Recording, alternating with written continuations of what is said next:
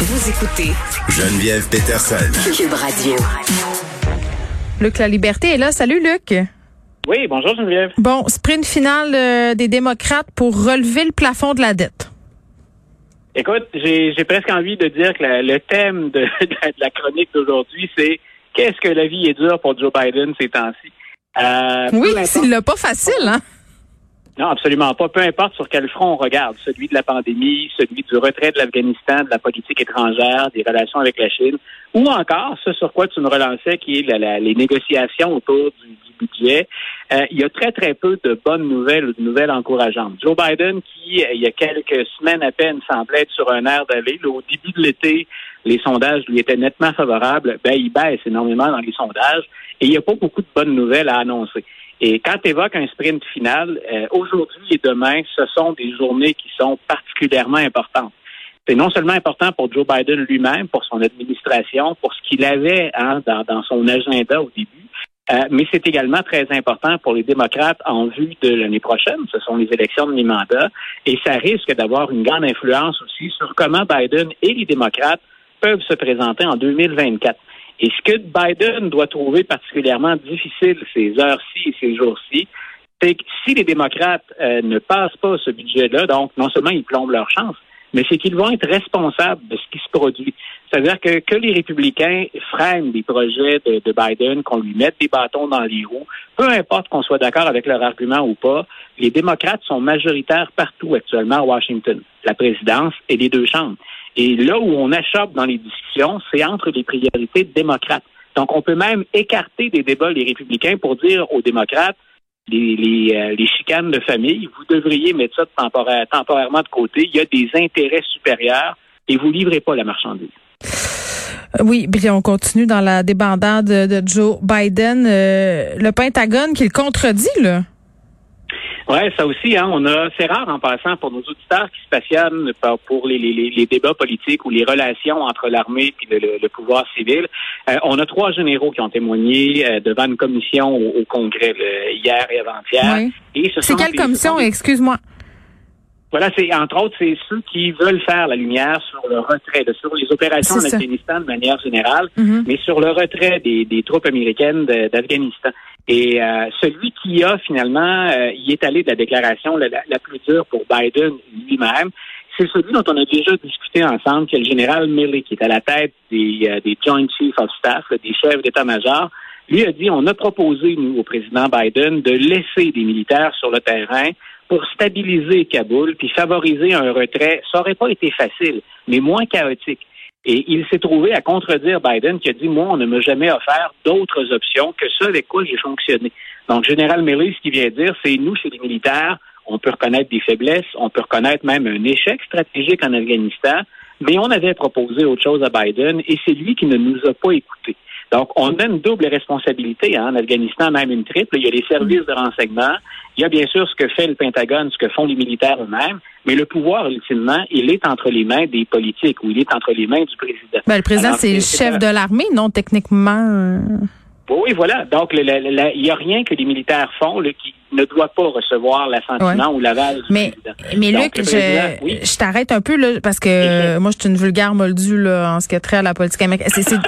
Non, mais c'est vrai là. Je, je me Oui. dis, c'est beaucoup, beaucoup de questions là, parce que euh, là, euh, on, on est en train de dire finalement qu'on a proposé des alternatives. Biden dit que non, donc l'armée accuse, euh, pour ainsi dire, le président d'avoir menti.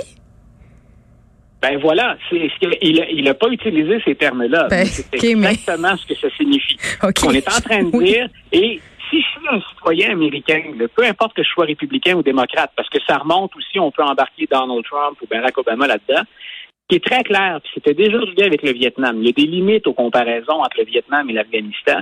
Mais ce qu'on est en train de dire aux Américains, c'est à la fois les généraux et les politiciens, on vous a caché l'état des choses en Afghanistan, on ne vous a pas donné l'heure juste. Les généraux savaient depuis un certain temps déjà que l'armée afghane n'était pas solide, que la, la formation qu'on a dispensée, l'intérêt, la motivation, euh, l'habileté des forces afghanes, c'était pas au rendez-vous. Donc, les militaires peuvent, euh, l'expliquer autrement ou tenter de trouver d'autres facteurs, mais on le savait. Puis du côté du président américain, ça veut dire qu'on avait d'autres options aussi. Et, plus, et plutôt que de dire aux citoyens américains, voici le choix qu'on a fait, que Biden a choisi de faire, c'est non, je le savais pas, on ne me l'a pas proposé. Donc, je me suis fait mentir à deux endroits finalement. Si je suis un Américain, point, je suis déçu de mon gouvernement. Mais OK, qu'est-ce qui se cache derrière ce désaveu-là? Parce que clairement, c'est un geste politique là, de la part euh, du Pentagone. Je pense surtout, moi, que ce que Milley a en tête comme euh, responsable des chefs d'état-major, puis il parle au nom de l'armée, c'est le plus haut gradé, c'est le personnage le plus influent, il essaie de préserver l'intégrité, euh, l'image des troupes américaines. Donc, ce qui est intéressant dans les témoignages qu'on a entendus, sans entrer dans les détails, c'est de dire, il y a, il y a c'est quand vient le temps de gérer ça entre les politiques et l'armée, on ne s'entend pas toujours. Et quand on ne s'entend pas, ça peut expliquer des erreurs ou un manque de résultats. Donc, Mélé a dit, nous avons encore une armée qui est puissante, on a une armée qui est très habile, on s'est trompé dans la mise en place des stratégies. Donc, compter encore sur les forces armées, on peut commettre des erreurs, mais on est encore une armée très puissante pour assurer votre sécurité. Et il y a peut-être plus de travail à faire avec les politiques. Et puisqu'on parle de Milley, puis tu dis, ah, finalement, il semble, point, il semble pointer Biden, il a été très dur avec Donald Trump aussi. Hein, c'est, lui. Hier, on l'a interrogé à la fois sur la gestion de Biden, mm-hmm. mais sur ce qui s'est fait à la fin de la présidence Trump. Et c'est Milley qui a parlé, entre autres, à des écrivains, à des rédacteurs de bouquins, dans lesquels on sort des citations très dures pour l'administration républicaine également. Oui, puis il faudra voir les impacts euh, de tout ça, Luc, sur l'image de Joe Biden. Mais dans un avenir plus ou moins rapproché, là, ce qu'on ce qu'on s'est parlé, c'est des confitures. Euh, justement, ça pourrait être quoi le résultat sur sa cote de popularité, euh, sur ses chiffres aussi de sondage? Voilà, lui personnellement, ce que ça l'empêche de faire au, moment où on se parle, c'est que s'il peut pas aller de l'avant avec les, les très ambitieux plans le budgétaire qu'il souhaite mettre en place, ça vient carrément de plomber ses chances de réélection, les chances de réélection des démocrates pour la présidence. Biden misait tout sur cet agenda-là. C'est ce qu'il a vendu pendant la campagne électorale et il ne cesse de parler de ça depuis qu'il est en poste. Donc, pour sa crédibilité à lui, à court terme, c'est difficile, mais on peut penser aussi que ça lui met des bâtons dans les roues pour une campagne de réélection. Et la fenêtre d'opportunité que Biden a présentement, elle risque de ne pas se représenter. C'est-à-dire que qu'on ait un président et les deux chambres en faveur des démocrates, c'est très rare. Obama a eu ça pendant deux ans. Et c'est là qu'il avait passé son fameux plan de santé, ce qu'on a appelé Obamacare. Donc, il a profité d'une toute petite fenêtre de deux ans, puis il s'est dépêché à passer ça, même s'il n'était pas content, il l'a mis en place. Il n'a pas eu tout ce qu'il voulait, mais il était capable de le faire. Biden est dans la même situation actuellement pour le budget. Il faudrait qu'il nous le fasse oublier. c'est ça aussi. voilà. ben, je ne sais pas comment comment il va s'y prendre parce que là, ben, en 50 secondes, il ne reste plus beaucoup de temps. Ben voilà, ça, devient pour lui très difficile. la seule chose qu'il peut faire, et il le fait, c'est multiplier les rencontres entre les progressistes et les plus conservateurs des démocrates.